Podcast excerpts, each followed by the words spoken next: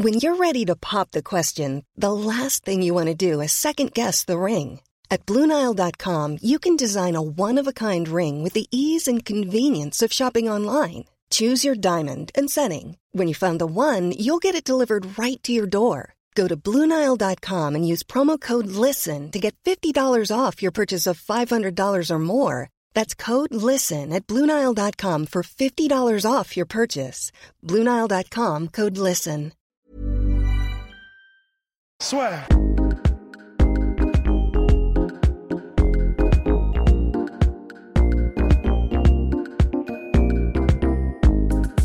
Et bonjour à toutes et à tous, bienvenue dans le podcast La Sœur avec Taylor Lapillus, que l'on attendait depuis eh bien quasiment deux ans maintenant. Deux ans Non, Euh, arrête, on non. a fait une, interview il y a tout récemment là. Peut-être, bon, tout récemment, j'abuse un Non, peu. c'était en mais- janvier, janvier 2018.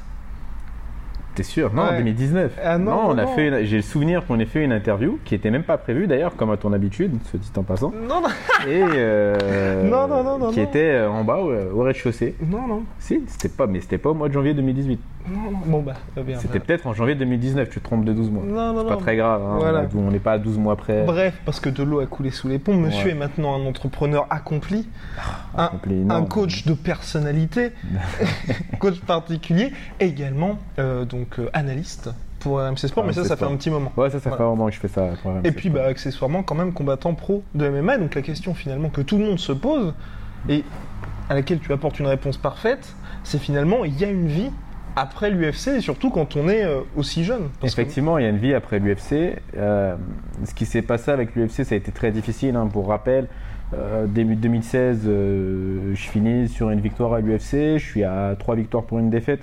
par décision en plus. Ouais. En toute logique, je suis censé signer.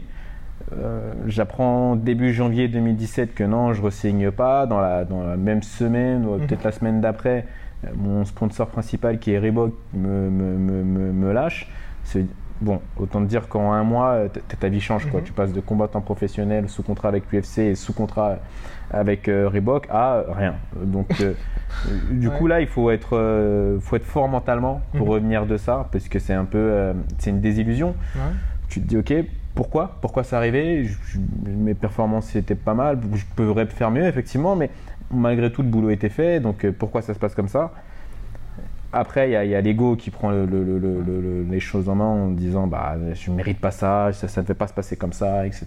etc. tout, tout ce qu'on sait.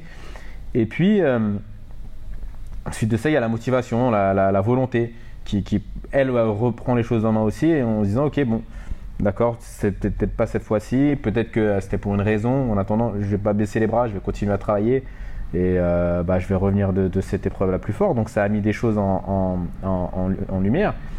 Mais t'as eu les Par- réponses, par- toi, par sur exemple, ce... J'ai pas forcément. Donc, euh, ce que ça a mis en lumière, c'est que, bah, au final, euh, ta- vie professionnelle peut changer euh, de, de- de- en, un mois. Complètement. Donc, du coup, je me suis dit, ok, il faut que je trouve un moyen de diversifier mes activités et pas tout focaliser sur un- ne pas avoir un seul point d'ancrage et pour pas partir en vrille le jour où euh, il y, en- il y en a un qui s'effondre. quoi. Donc, heureusement, euh, j'avais ma famille, ma femme, mes amis et puis Fernand qui était d'un soutien euh, énorme qui fait qu'on a tout de suite rebondi, on a tout de suite été bien. J'ai pas eu euh, la période où tu es là, t'es t'es pas bien, Mhm. t'es t'es au, bout du- t'es au, bout- au bout du gouffre parce que je pense que grâce à, à mon entourage, j'ai une capacité aussi à m'adapter aux situations qui fait que finalement, je m'en suis bien sorti. J'ai su tirer le positif de tout ça en me disant, ok, voilà, j'avais que ça finalement. Mhm. Et euh, comment je pourrais faire euh, pour faire autre, autre chose, pour trouver une autre activité, pour euh, malgré tout trouver une autre activité, mais quelque chose qui me plaît. Et surtout, aujourd'hui, t'es pas, on va dire, moins stressé parce que c'est vrai que quand t'avais ça, t'avais pas toutes ces activités Non, extérieures. Et, et- et ouais, t'avais- t'as pas tout ça. Et, et, euh, le, le- le problème, c'est que, bah voilà, je l'ai vu, hein, je l'ai vécu. Quand ça se passe mal, bah tu sais, c'est- c'est- t'es pas loin de la banqueroute, quoi. Je veux Mhm. dire, ouais, c'est bien, t'es sous contrat UFC. Et puis bah après, non, t'es plus sous contrat UFC. Et ça va très vite. Au bout de 6-8 mois, euh, on sait même pas, on sait même plus euh, que t'as été à l'UFC, quoi. Mhm. Donc, je me suis diversifié dans ma vie professionnelle. Euh, j'ai ouvert d'autres pistes. Je suis bien content hein, d'ailleurs, du coup, euh, parce que j'ai- trouvé d'autres pistes qui m'ont fait grandir en tant que personne, grandir aussi en tant qu'athlète. relativiser sur certaines choses. En même temps, euh, sportivement, bah, j'ai pas baissé les bras parce que dans mon ADN, je pense être un combattant. Et euh, du coup, bah, j'ai juste recommencé le, le process, c'est-à-dire recombattre, regagner ceinture, etc. Essayer de, d'évoluer comme combattant, aller chercher peut-être le petit truc qui fait que j'étais pas euh, assez spectaculaire pour rester dans, l'organisation parce que bah, il n'y avait pas de grosses bagarres quand je combattais ou il n'y avait pas de gros chaos, de grosses soumissions. Ce qui fait que finalement tu es juste un combattant comme les autres et aujourd'hui personne veut d'un, de combattant comme les autres. Tout le monde veut voir un combattant où il se passe quelque chose et ça va être excitant, il va y avoir un truc. C'est un peu le business model de l'UFC, d'ailleurs de toutes les organisations. Donc j'ai compris ça, chose que je n'avais pas compris forcément au moment où j'y étais. Et euh, voilà, ça c'est pour toute la partie positive que j'ai pu tirer euh, de, ma sortie UFC. Maintenant, on est en 2019. Je pense que euh, voilà, je, suis sur un chemin pas trop compliqué pour euh, éventuellement re-signer dans un futur proche avec l'UFC. Après, euh, c'est pas entre mes mains, mais on verra.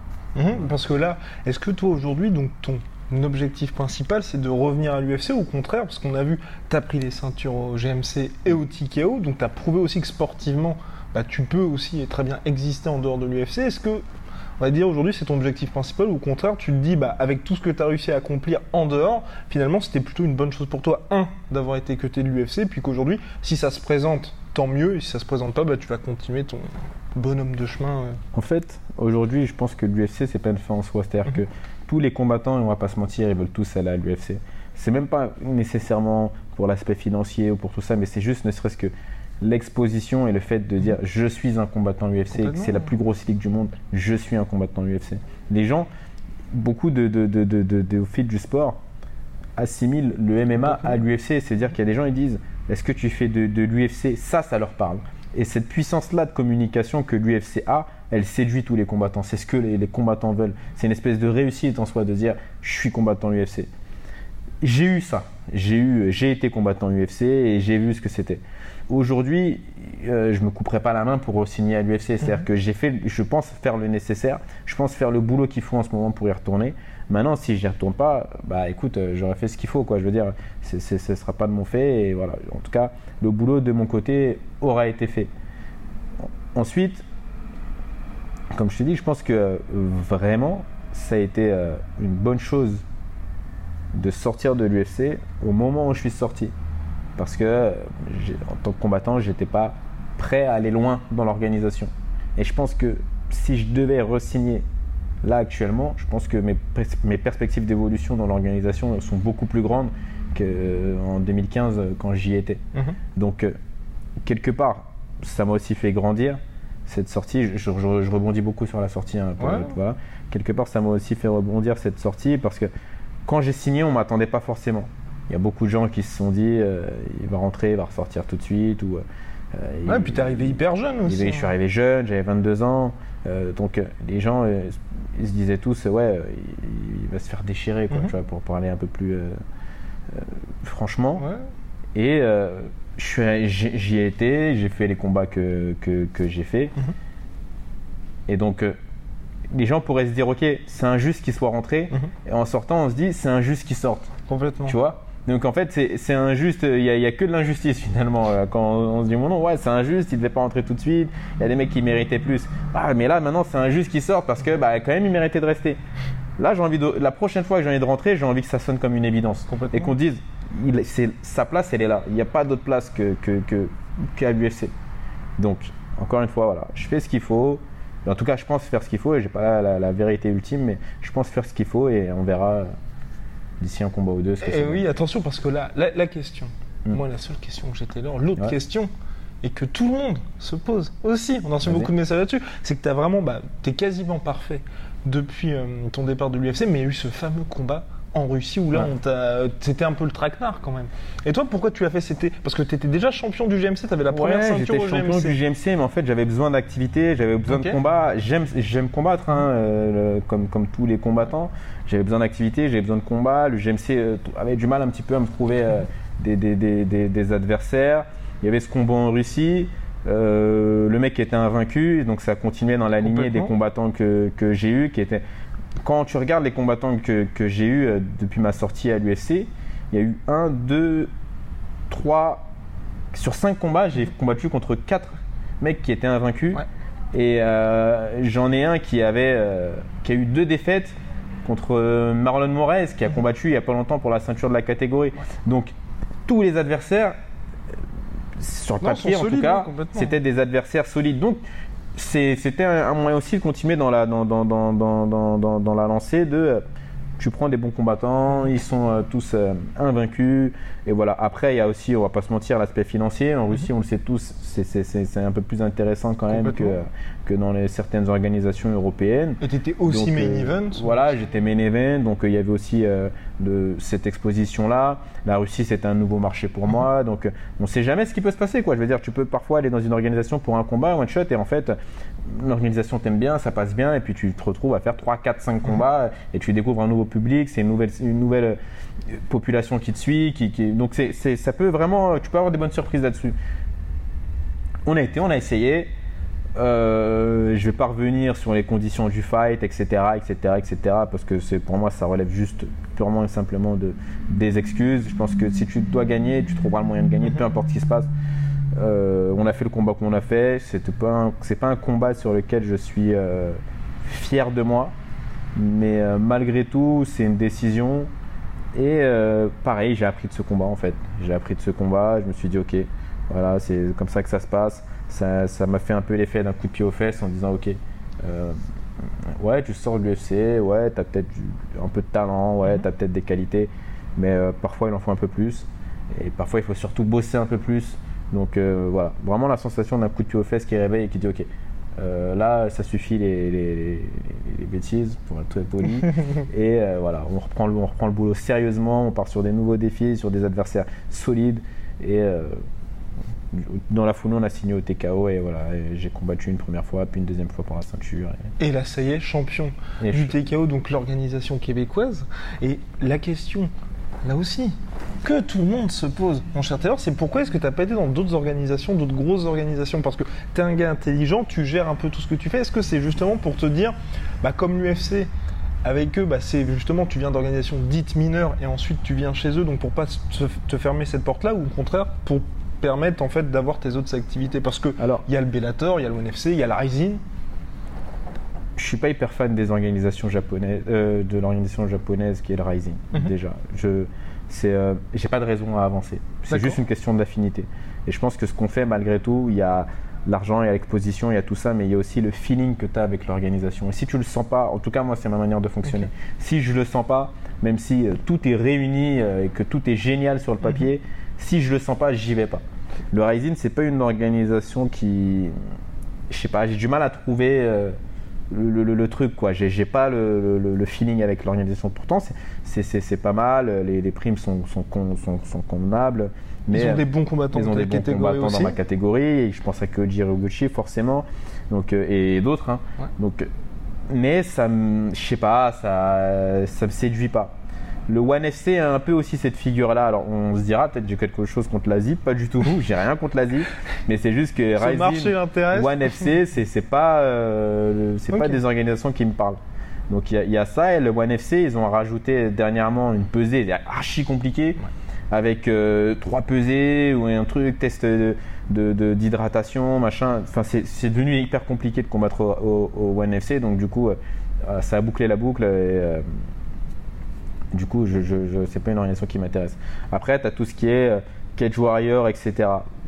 Euh, je suis pas hyper fan du Cage Warrior. Euh, Enfin, en fait, on va se dire, je suis fan d'aucune organisation, c'est pas ça, mais je suis un mec qui a besoin du feeling, qui a besoin de, et ça va être dans, dans tous les aspects de ma vie, que ce soit euh, pro, euh, sportif, euh, même ami.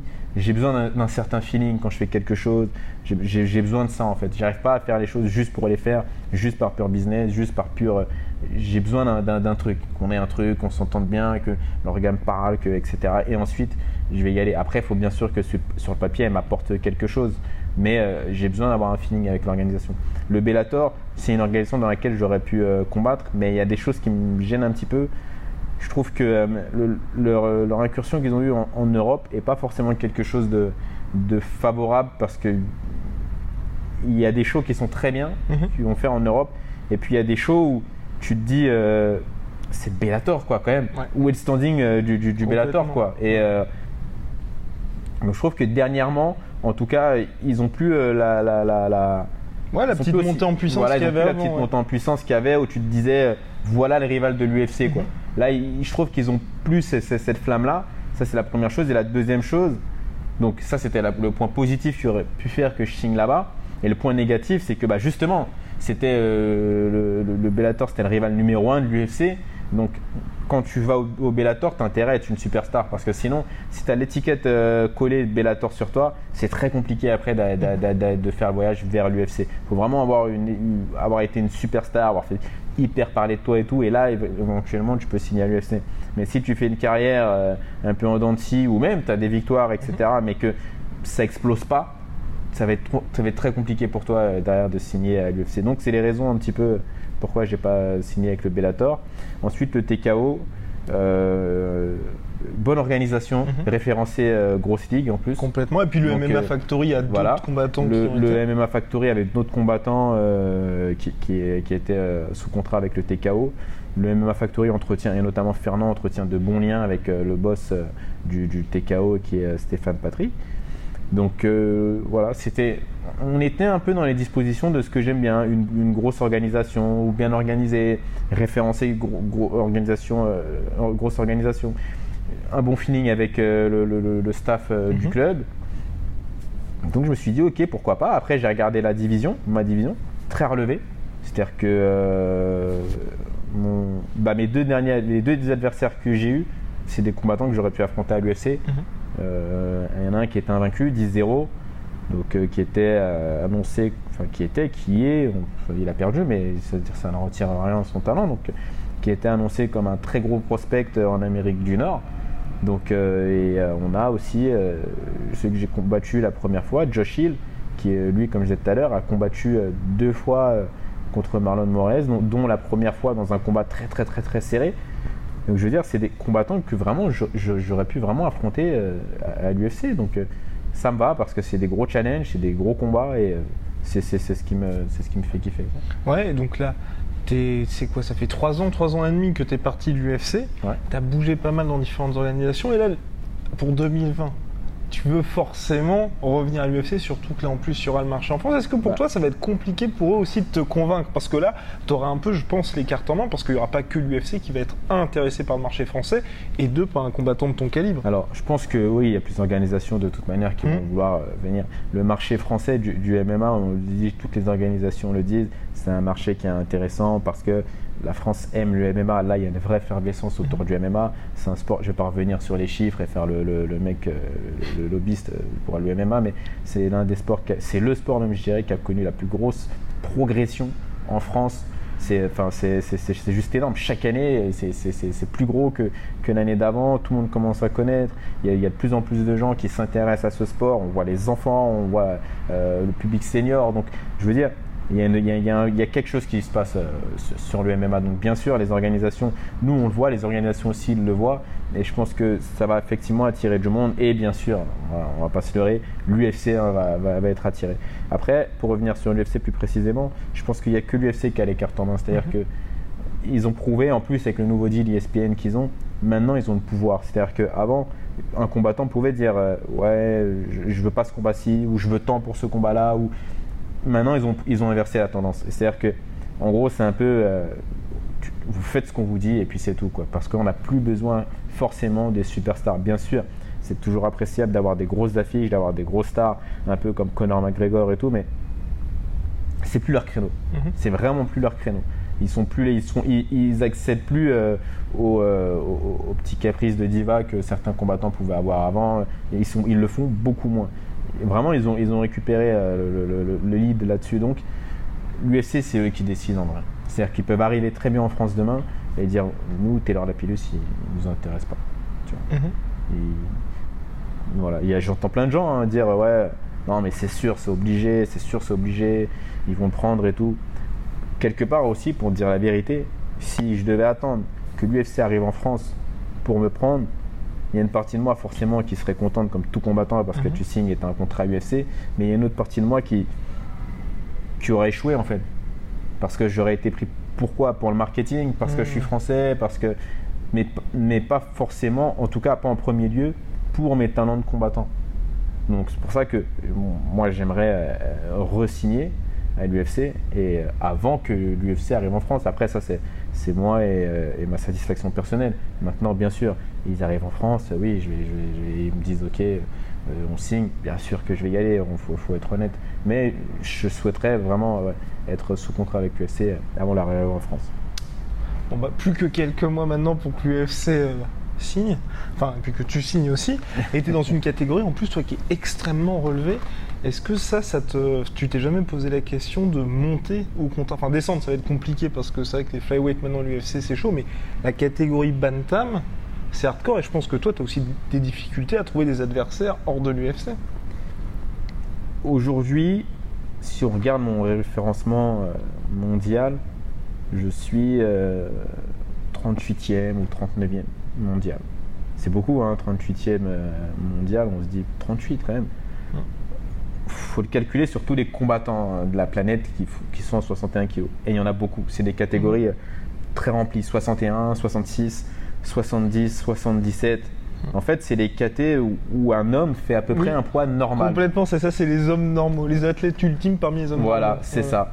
Donc du coup, forcément, bah, vu qu'il n'y a pas beaucoup de mecs qui font euh, 115 kilos pour 1m98, Mm. bah, ces catégories-là, elles, par contre, sont moins remplies. Et donc, ce qui fait que ma division, ouais, elle est, elle est chargée, elle est, elle, est rem- elle est- elle est bien remplie. Après, quand je regarde mon, mon référencement, c'est-à-dire que devant moi, c'est des combattants UFC, derrière moi, c'est des combattants UFC. Mm. Donc, non, sincèrement, c'est, euh, le, le- le mec derrière moi, il est à l'UFC, le mec avant moi est à l'UFC. Donc, du coup, je me dis, en tout cas sur le papier, Mhm. en tout cas sur le papier, euh, niveau classement, ça a du sens que je sois dans, dans- dans- dans le roster. Après, je jette un coup d'œil de par euh, le fait que je sois combattant et puis aussi le fait que je sois analyste et que je travaille pour RMC. Forcément, je me dois d'être euh, d'être toujours au courant des, des nouveaux combattants qui arrivent, des nouveaux trucs, enfin, tu vois, d'avoir l'info. Donc, euh, je regarde le roster, je le vois évoluer, je regarde comment les, les- les- les combattants qui commencent à tirer leur épingle du jeu combattent, quels sont les nouveaux physiques un petit peu aussi euh, qui, qui sortent un peu plus euh, de- du, du- du lot parce qu'il y, y y a aussi tout ça. Je regarde comment la division évolue progressivement. Et euh, ouais, pour être très honnête avec toi, je me dis mais il y a quelque chose à faire. Que monsieur est dans une catégorie où il y a vraiment beaucoup de monde. Et toi, est-ce que là, tu te dis aussi, peut-être que quand l'UFC va revenir, tu n'auras pas, on va dire, cette peur, mais euh, tu vois, pas intérêt à accepter tous les combats parce que l'UFC va peut-être se dire qu'aujourd'hui, bah, tu es un combattant accompli, tu plus un- le jeune de Taylor Lapus de 22 ans et que direct, ils vont t'envoyer, euh, on Pas va de pas dire au casse-pipe, mais tu vois. on y va, on y va, pas de problème. pas de problème. J'ai perdu du temps, je Mhm. suis sorti de l'UFC, j'ai combattu ailleurs. Euh, J'estime malgré tout, même si ça a été euh, euh, formateur pour moi, mais j'ai quand même perdu du temps. Je Ouais. suis sorti en 2016, on est en 2019, c'est-à-dire que si je signe en 2020, ça fait 4 ans. J'ai été Ouais. 4 ans hors de, de, de, de- When you're ready to pop the question, the last thing you want to do is second guess the ring. At Bluenile.com, you can design a one of a kind ring with the ease and convenience of shopping online. Choose your diamond and setting. When you find the one, you'll get it delivered right to your door. Go to Bluenile.com and use promo code LISTEN to get $50 off your purchase of $500 or more. That's code LISTEN at Bluenile.com for $50 off your purchase. Bluenile.com code LISTEN. de l'organisation, j'ai envie de perdre de temps en fait. Et même pour moi, c'est-à-dire que j'ai envie de perdre de temps. Ça passe ou ça casse. Ah oui, c'est en mode tu vas savoir Voilà, vraiment où t'en ça, es. ça passe ou ça casse. On attaque. Je préférerais franchement qu'on. En plus, je suis le genre de, de- de combattant euh, qui se révèle face au défi. Donc je préfère largement qu'on me mette tout de suite du dur et j'irai chercher le meilleur de moi-même pour pouvoir remporter les combats, etc. Plutôt que on me mette des mecs, euh, voilà, le- on me mette le fin fond du roster et, euh, et en plus c'est contre ce genre de gars-là que tu fais des contre-performances quoi. Donc je préfère vraiment que euh, voilà, à chaque euh, combat ce soit une finale de championnat du monde et euh, les finales on les gagne. Donc voilà, je, je, je préfère largement ça. Et comme ça, on avance. On perd pas de temps. On avance, on y va. Ça passe ou ça casse. Et quel genre de mec là t'inspire dans cette catégorie? Parce qu'il y a un peu tous les styles. Ça qui est bien en plus en bantam, ouais. c'est que bon, certes t'as Cerudo qui est champion, mais il a fait un seul combat. Ouais. Mais sinon, euh, t'as de tout. Vraiment. Bah, Cerudo est assez compliqué quand même. Mhm. Son striking, il s'est vraiment amélioré. Ça Et puis lutte. mentalement, enfin, c'est dingue. Ouais. euh, Ah ouais? Parce que moi personnellement, le combat, je pense que bah, toi aussi tu, tu l'as bien suivi, le combat contre Moraes, à la fin du premier round, je pense que personne n'y croyait pour lui. Bah, le truc, c'est que euh, Moraes, il a été généreux dans, dans, dans, dans- dans Mhm. le volume de frappe qu'il a envoyé. Ouais. Il aurait pu faire le même genre de combat, beaucoup plus stratégique, avec un peu moins. Et tu penses qu'il a vidé le gas tank euh, Exactement, c'est Mhm. ça. C'est que euh, Moraes n'avait pas prévu que ça dure autant. Ouais. C'est judo, il il y arrive pas. hein. Mhm. D'une autre manière, tu as vu le combat. C'est judo au début, il y arrive pas. Complètement. Et après, progressivement, il sent que ça descend. Mhm. Et il sent que ça descend, lui il monte, et puis bah, il commence à se dire Mais en fait, il y a quelque chose à faire, il y a- Ouais. il y, a moyen. Et il y arrive. Mais euh, c'est- comme ça que ça s'est joué. À, à la fin, c'était qui a le plus envie de gagner. Et c'est judo, il a eu envie de gagner. Mais je veux dire, quand tu es dans un combat, que c'est dur, et qu'à un moment donné, tu sens que les choses elles commencent à vriller, mais t'as pas besoin d'être très fort mentalement en fait. C'est ça galvanise n'importe qui. Mhm. Puisque tu sens, tu vois, t'es es comme un loup qui, qui, qui, qui a l'odeur du sang. Tu te dis, ok, là, il y, a- il y a quelque chose à faire. Donc il a mis les bouchées doubles et il a conclu. Mais tu dis pas qu'il y a aussi, parce que moi ce qui m'a impressionné, c'est qu'il a pas, on va dire, changé son style, mais tu as eu avec travail avec Captain America, là, euh, leur coach, Mm. et pareil avec Polo Borachignac, qu'il arrive à inculquer, Borachignac n'a pas du tout le même style, de faut accepter de prendre des coups pour justement se rapprocher de l'adversaire et puis ensuite justement réussir à faire tout le taf. Et là on a vu, bah, donc Polo Costa contre Romero c'était ça, et euh, Cerudo il a quand même pris, c'était, enfin il a pris énormément de coups sur ce combat-là. Je, je suis pas fan de ces styles-là. D'accord. Très honnête. Déjà pour la longévité de ta carrière. Ouais, complètement. Sincèrement, hein. Ouais. c'est euh, c'est, euh, une vraie préoccupation pour moi D'accord. de finir ta carrière avec toutes tes, avec toutes tes facultés. C'est pour ça que tu combats pas énormément aussi, c'est pour euh, parce que tu penses Alors, à ça il y, pour la il suite. y a- il y a un peu de ça, mais il y a aussi le fait que euh, faut préserver euh, ton, ton- ton cerveau. Ouais. Ton corps n'est pas conçu pour faire du sport à haut niveau. Mhm. Ton cerveau il est encore moins conçu pour recevoir des coups dans la tête. Donc tout ça, de, toutes ces choses-là qu'on voit qui sont un peu... euh, où tu te dis, bon, ouais, c'est pas grave, j'ai pris un KO, c'est pas grave. Mhm. Non, si, c'est très grave en fait.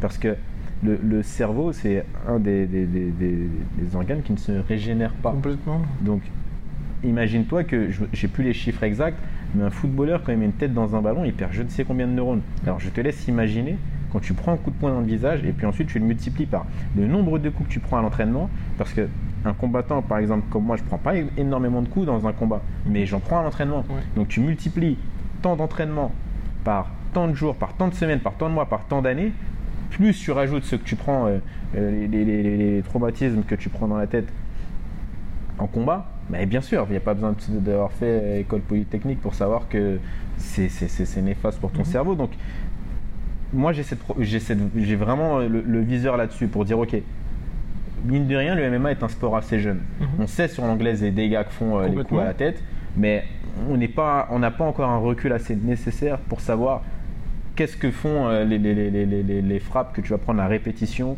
euh, dans la tête euh, avec le MMA. On ne le sait pas encore, on n'a pas encore de, de- de vraie visibilité là-dessus. Du coup, j'ai envie de dire, ok, je prends pas de risque.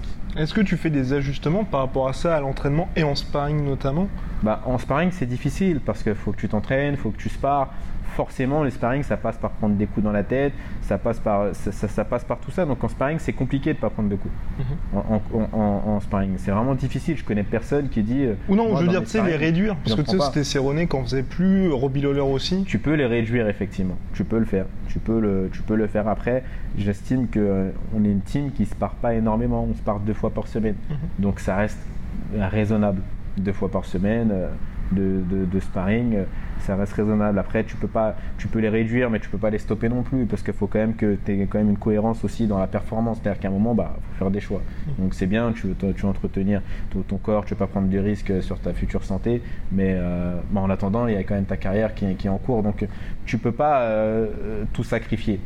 Mais tu peux euh, effectivement ralentir un petit peu sur euh, les coups que tu, tu vas prendre à la tête. ouais. Et donc on a digressé un petit peu, mais la question de base, donc c'était oui, qui t'inspire dans cette, caté- peu éloigné. Ouais, dans Mais, cette euh, catégorie Bantam Alors, qui m'inspire? Alors, j'ai pas envie de paraître euh, prétentieux, pas du- vraiment pas. Mais, Moi-même. mais j'aurais. Non, Ah, pas, mais, mais j'aurais du mal à trouver un combattant qui m'inspire, Mhm. dans le sens où, dans ma tête, c'est des, com- des combattants que je peux affronter en fait.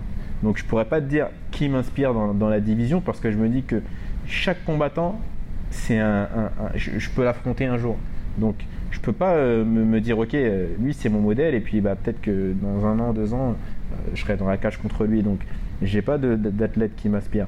Après, je trouve qu'un athlète comme c'est judo, bien qu'il soit détestable au plus haut point, avec, au, au vu de son comportement euh, extra-sportif, ce qu'il a réussi à faire quand même est, est énorme. Il a battu Tiji Lachaud, qui était euh, dominant euh, dans, dans la catégorie. Il a réussi à se débarrasser de lui par KO. Ensuite, il se débarrasse de Marlon Moraes par KO. Euh, bon, j'ai envie de dire, euh, voilà, il- il- il- son combat contre euh, Dimitrius Johnson était discutable, Mhm. mais là, il fait le boulot, quoi. Il, il fait le boulot. Et tout ça, on, on- on se dit que c'est juste un lutteur. Enfin, juste.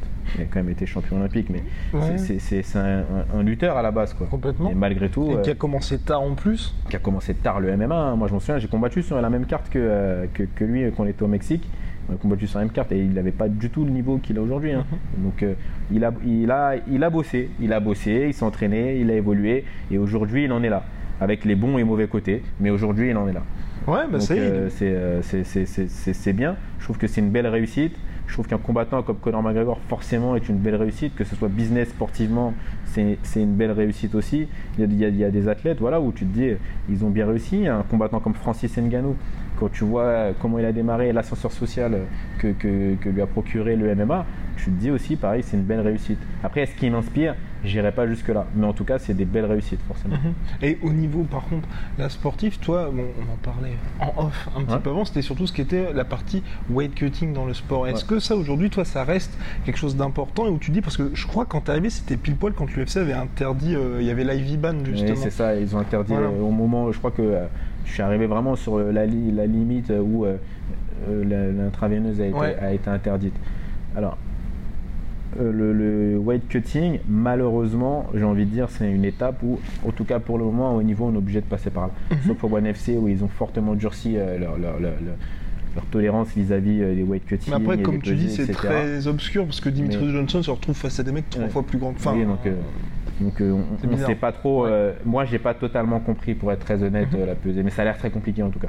Donc euh, l'UFC n'en est pas là, mais il commence à prendre de plus en plus de mesures pour éviter les weight cutting et les grosses déshydratations. Ça passait notamment par l'interdiction de l'intraveineuse. Ils ont reculé la pesée. Avant la pesée, c'était à Complètement. 18h. Ensuite, ils l'ont ils l'ont- ils- ils l'ont avancé jusqu'au matin. Ouais. Donc euh, tout ça pour avoir plus de récupération. Alors certains combattants se sont dit ok, je peux cutter plus, mais c'était fait. pas le but. Voilà. Mais euh, voilà. Donc euh, il, y a une vraie volonté hein, de, de l'UFC, euh, non seulement d'être un sport, euh, d'être une, une organisation reconnue comme organisation propre, Mhm. donc avec euh, le moins de dopés, le moins de, scandales de dopage, etc. Et en même temps, il y a une vraie volonté de se professionnaliser sur tout ce qui va être euh, intégrité physique de combattants. Donc euh, ils essaient de limiter, mais malgré tout, pour le moment, c'est, on, peut, on est obligé de passer par là. On est obligé de passer par là. Je- moi, je vais cuter euh, 3 kilos. Et je trouve que c'est raisonnable. Ouais. Et tu t'es déjà retrouvé avec des adversaires ou parce que là, comme tu n'es plus à l'UFC, t'as plus Ouais. justement toute cette rigueur qui va autour et tu t'es dit, bah, je suis avec un mec qui est pas du tout dans ma catégorie finalement. Alors, j'ai déjà croisé des mecs, euh, le- par exemple, le russe que j'ai combattu en Russie était assez voilà, costaud. ouais, exactement. Euh, il était vraiment costaud Mm. pour le coup. Et euh, Josh Hill, le Canadien que j'ai combattu au TKO, était très costaud aussi. Je, sincèrement, je sais pas comment il fait. Mm-hmm. Je- il est énorme. Alors, il est plus petit que moi, mais euh, il est énorme. Enfin, je veux dire, il a un cou, un dos. euh, Enfin, il a, il, il a un physique de super-héros, quoi. Mais vraiment. hein. Mhm. Donc, euh, je, je sais pas comment il fait. Après, euh, écoute, si ça lui réussit, tant mieux. Peut-être qu'il a des os plus légers, peut-être que. Enfin, je sais pas, mais mais il y a des combattants qui arrivent ouais, à perdre beaucoup de poids. Et notamment les, les, les Russes perdent beaucoup de poids. Les Américains perdent beaucoup de poids. Ils ont, ils ont un peu la. la- Ah, ça vient de la lutte aussi. Ouais, ça vient, aussi. ça vient de là. Ils ont cette culture-là du cutting, des gros cuttings. Alors, ça se retrouve pas forcément sur les performances. hein. C'est-à-dire que c'est pas parce qu'on cut beaucoup qu'on va être, euh, on va être en forme. Ça veut rien dire. Mais en tout cas, ils, ils savent cutter et ils cut, euh, ils, ils coupent beaucoup. hein. Ils, perdent 8 kilos sur deux jours. Enfin, c'est des chiffres euh, vertigineux. hein, je veux dire, c'est- beaucoup trop. C'est beaucoup trop. Et pour toi, ouais, toi, est-ce que ça c'est l'un des problèmes, on va dire, du MMA Parce que c'est vrai qu'en Europe, on n'a pas tellement cette culture-là, et forcément, on va dire intrinsèquement, toi, tu vas peut-être être meilleur qu'un autre gars, mais Mm. comme il fait plus de Ah bah, 15 kilos. Oui, au niveau toi, ça joue. Au niveau ça joue, ça va être des détails, ça va être le, le plus malin, le, le- le plus. euh, le, le- le plus, euh, le plus vraiment le plus malin, celui qui a le mieux cuté, celui qui a le mieux récupéré, ça, ça va être un petit peu euh, ces détails-là qui peuvent changer euh, la, la- la- la configuration d'un combat. Après, euh, l'Europe, alors avant, oui, c'était un peu le cas, on était un peu en retard là-dessus. Maintenant, tu combats en, en Europe, tu te rends compte qu'il y a des combattants euh, qui ont rien à envier euh, aux Mhm. Américains, quoi. Je veux dire, euh, les Anglais notamment, euh, tout ce qui va être aussi euh, pays nordiques, euh, Norvège, tout ça, ils ont cette culture aussi un peu euh, du, du cutting et euh, tu peux te retrouver face à des, euh, à des gars où tu te dis, wow, Mhm. ah ouais, quand même. Dès la pesée, hein. c'est-à-dire que sans, sans, euh, sans que le mec ait récupéré, etc. Tu, dès la pesée, tu le vois et tu te dis Ah ouais, ah, quand même, je l'avais pas vu comme ça sur les vidéos. Et euh, donc, euh, ça, ça c'est de plus en plus démocratisé. C'est-à-dire que euh, maintenant, les gens connaissent de plus en plus. En plus, il y a Internet, donc Ouais. euh, il y a des mecs qui sont devenus spécialisés dans le cutting, dans la réhydratation, dans la déshydratation. Euh, donc, euh, ils peuvent les contacter, ils peuvent. Enfin, c'est devenu assez, euh, assez facile maintenant de- de- de- d'apprendre et de prendre les, les connaissances d'un peu partout. Avant, c'était un peu plus fermé parce que ça se passait aux États-Unis Ouais. et tout. Maintenant, euh, c'est- ouvert. Quoi. Je veux dire, donc, euh, même en Europe, tu as des gros spécialistes euh, du cutting maintenant. Donc pour toi, est-ce que la solution, tu voudrais que ça reste comme ça, ou au contraire, par exemple, qu'ils mettent des, des clauses hyper, hyper strictes au niveau, tu vois, du, du taux de, de poids que tu perds? Enfin, toi, idéalement, ce serait quoi si, si tu reviens à l'UFC, ou, enfin, ou pour la Un- suite de ta carrière, on un- dire? Un X de ce que fait le One FC, de ce que fait l'UFC. C'est-à-dire que la pesée après, euh, après combat, Mhm. ou non, le- la veille du combat, je trouve que c'est absurde. Le mec a récupéré ce qu'il doit récupérer, quoi. Je veux dire, tu, tu te rends compte, c'est-à-dire que c'est déjà bien compliqué comme ça de, de- de- de faire ton régime. Donc tu dois perdre du poids, ensuite tu dois cutter, et puis le lendemain, attention, tu ne dois pas trop récupérer. Mais sauf que, je sais pas si tu as déjà fait un cutting ou une, ou une- ou une diète, mais c'est archi compliqué Mhm. de, de- le lendemain de dire ok, donc je dois pas trop boire, je dois pas trop manger. je Ah oui, non, moi, j'ai jamais Enfin, eu de moment où je devais récupérer, je vais tu- juste tu, être au tu, tu- tu pars quand même d'un truc où Ouais. tu es déshydraté au départ. Et en fait, tu es en train de calculer comment ne pas trop récupérer. Ouais.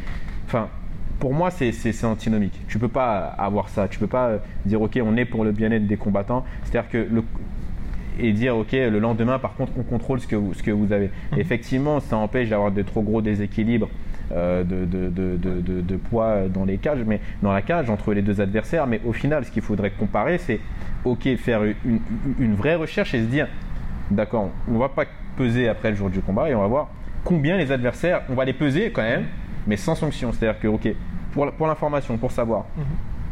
combien ils ont d'écart. Maintenant, si on me dit qu'il y a 6 kilos d'écart entre les deux, là, à la rigueur, peut-être que ça prend du sens, mais je suis pas sûr qu'il y ait autant d'écart entre, euh, entre deux combattants. Donc, du coup, je pense que c'est juste compliquer la vie euh, des, des- des fighters. Mhm. C'est mon avis. Ouais. Attention, hein, peut-être qu'il y a des études que j'ai loupées ou Ouais. des choses. Voilà, je veux vraiment pas faire monsieur je sais tout, c'est pas le cas. Mais mon avis, c'est celui-ci. C'est que dire au mec qui s'est pesé deux jours avant, qui se pèse, et ensuite le repeser le lendemain alors qu'il combat le soir, je trouve que c'est pas. c'est- Il y a une pesée de trop. Ouais. Donc pour moi, ce serait ok. Checker deux jours avant, effectivement. Comme ça, ça évite les mauvaises surprises de jour de la pesée. Tu sais, hein, parfois, hein, quand le mec a 12 kilos deux jours avant, il y a peu de chances qu'il soit au poids le, deux jours après. Quoi. Donc ça, tu le sais. Ça, c'est, je pense que celle-là est bien. Je pense que même on pourrait même en rajouter une troisième, par exemple sur l'UFC où ils ont des fight week qui commencent le lundi, mardi, bah, une pesée là, une pesée le, le- le- le- le mercredi, deux jours après, et puis la pesée euh, du vendredi euh, normal. Ça, ça, pour moi, ça a du sens parce que tout au long de la semaine, tu suis effectivement la déshydratation du gars et tu suis euh, le, le- poids qui descend. Et comme ça, au moins, pareil, t'es fixé. C'est-à-dire que si le lundi, le mec arrive avec 15 kilos, tu peux tout de suite lui dire tu ne combattras pas vendredi et annuler le combat. Les fans, eux, seront, dé- sont- seront déçus, mais c'est pas la même déception que quand on t'annonce euh, une pesée loupée et un combat annulé. Exactement. C'est pas la c'est pas la même chose pour, pour le fan. Donc, je pense que on pourrait le faire comme ça. Mais une pesée euh, après le après la pesée officielle, pour moi, ça n'a pas de sens. Et voilà.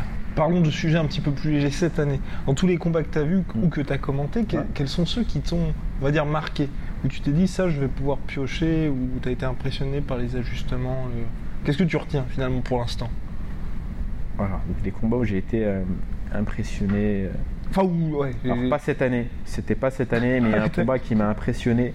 C'est le combat de Ryan Hall contre Gray Ménard. Ah oui, ok. Ouais. Je sais pas, tu te souviens de ce combat? Ouais, complètement. Et euh, la stratégie est ouf. Tu te rends compte que en fait, sur le papier, tu mets Gray Ménard, tu mets Ryan Hall, tu te dis ok, ça peut pas bien se passer pour euh, Ryan Hall. Après, c'est vrai que bon, Gray Ménard est quand même sur la. il est pente, quand même sur ouais, il est sur la pente euh, descendante et puis t'as Ryan Hall qui est très très fort au sol. Mais quand même, tu te dis c'est Gray Ménard quoi, je veux dire.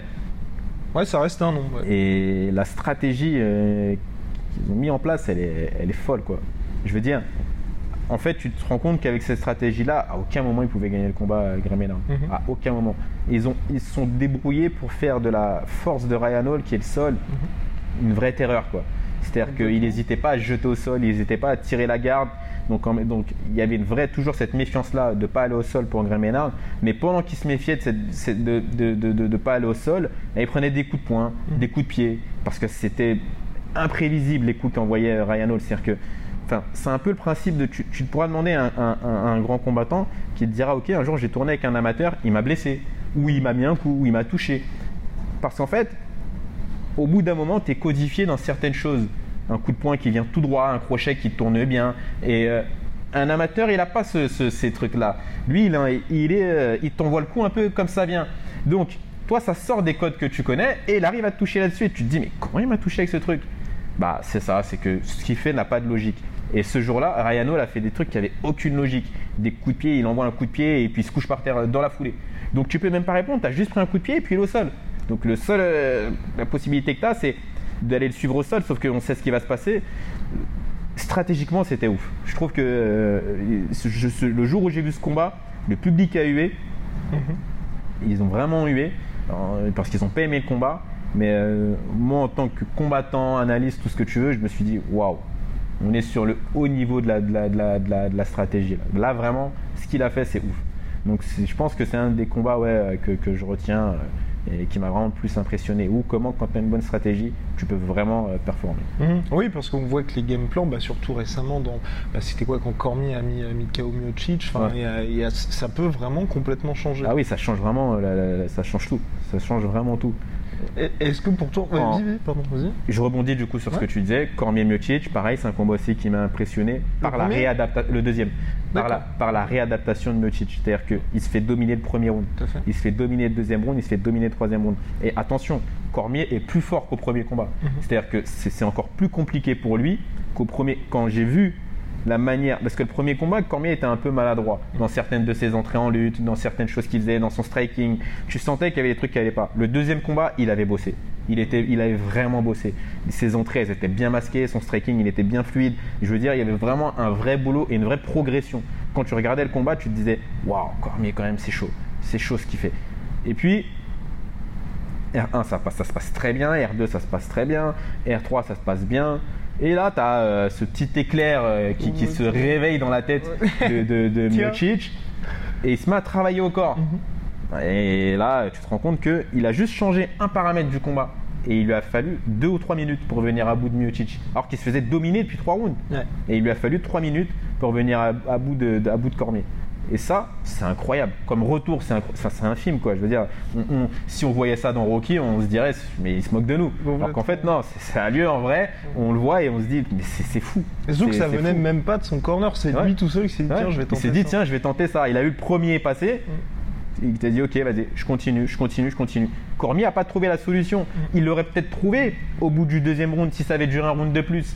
Peut-être que son coin lui aurait dit, écoute, voilà la solution. Tu dois faire ça, ça, ça, ça, ça, ça, ça. Sauf que sur le petit laps de temps où, où ça a duré, euh, Miocic, il a su l'exploiter et voilà, il a montré qu'il avait le cœur d'un champion. Il a, et, et il a été récupérer sa ceinture là-dessus. Et pour Donc, toi, euh, est-ce que quand tu fais ces ajustements-là, comme ce qu'a fait Miocic, ça venait de lui et non de son corner, est-ce qu'il faut, on va dire, ne pas trop penser? Parce qu'il y a pas mal de combattants qui disent, moi le problème c'est, tu vois, je vais, quand j'arrive dans la cage, j'ai ce côté-là où je réfléchis entre guillemets trop. Alors, Tu ton vois? corner, il t'aide, il t'aiguille. Il va te dire des choses que tu ne vois pas forcément et surtout, bah, c'est une équipe. Donc euh, parfois, tu peux ne pas penser à quelque chose et ton corner va y penser. Mais il y a une, une chose qu'il ne faut pas perdre de vue, c'est que par moment, tu es aussi euh, c'est toi qui es dans la cage. Donc il y a des choses que tu ressens que ton corner, lui, ne, ne ressent pas. Un jour, par exemple, pendant un combat, Fernand me disait, donc Fernand Lopez, mon entraîneur, me disait change de niveau, emmène au sol. Mais je sentais mon état de fatigue ne me permettait pas de faire cet amener au sol. Et surtout, je sentais mon adversaire en face de moi, prêt à me recevoir pour l'amener au sol. Et je me suis dit, ok, c'est simple. Au vu de mon état de, Ça va au vu de mon état de fatigue et au vu du sien, si je me loupe, et il y a de fortes chances que je me loupe, ah, euh, ça va être dur. Ça va être dur. Donc, effectivement, il criait amener au sol, amener au sol, amener au sol. Moi, je me suis dit, c'est pas un bon plan. C'est ce que je ressentais. Peut-être que j'aurais attaqué Ouais. et puis j'aurais emmené au sol et ça aurait été cool. Mais c'est pas ce que je ressentais sur le moment. Donc, j'ai préféré ne pas amener au sol, gérer le round et je me suis dit, ok, le round d'après, je vais me rattraper et je ferai la, diff- la différence euh, sur le round d'après. Pas super, voilà. Taylor Puce qui ne vient qu'une fois tous les deux ans au podcast Assure, mais à chaque fois, c'est la masterclass. Non. Merci beaucoup Taylor. Oh, Merci à toi, merci à toi pour l'interview. C'est vrai qu'on s'est pas mal loupé, on s'est carrément donné rendez-vous même euh, pour euh, pouvoir faire l'interview aujourd'hui.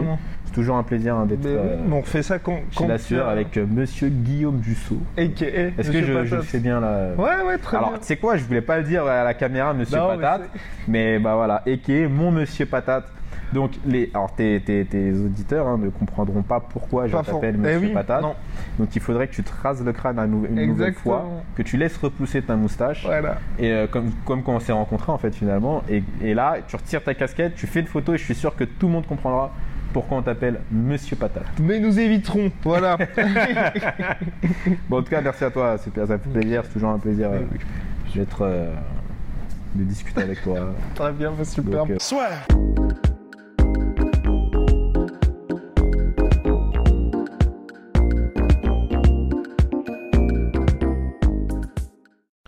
Et voilà, c'est la fin de votre épisode du podcast La Sœur. Si ça vous a plu, n'hésitez pas à nous mettre les 5 étoiles sur Apple Podcast ou sur Spotify. Vous pouvez aussi nous laisser un petit commentaire, ça nous aidera beaucoup.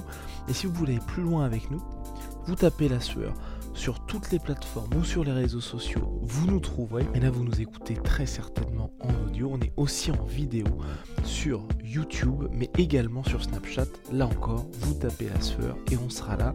Merci de votre fidélité et à très vite pour de nouvelles aventures.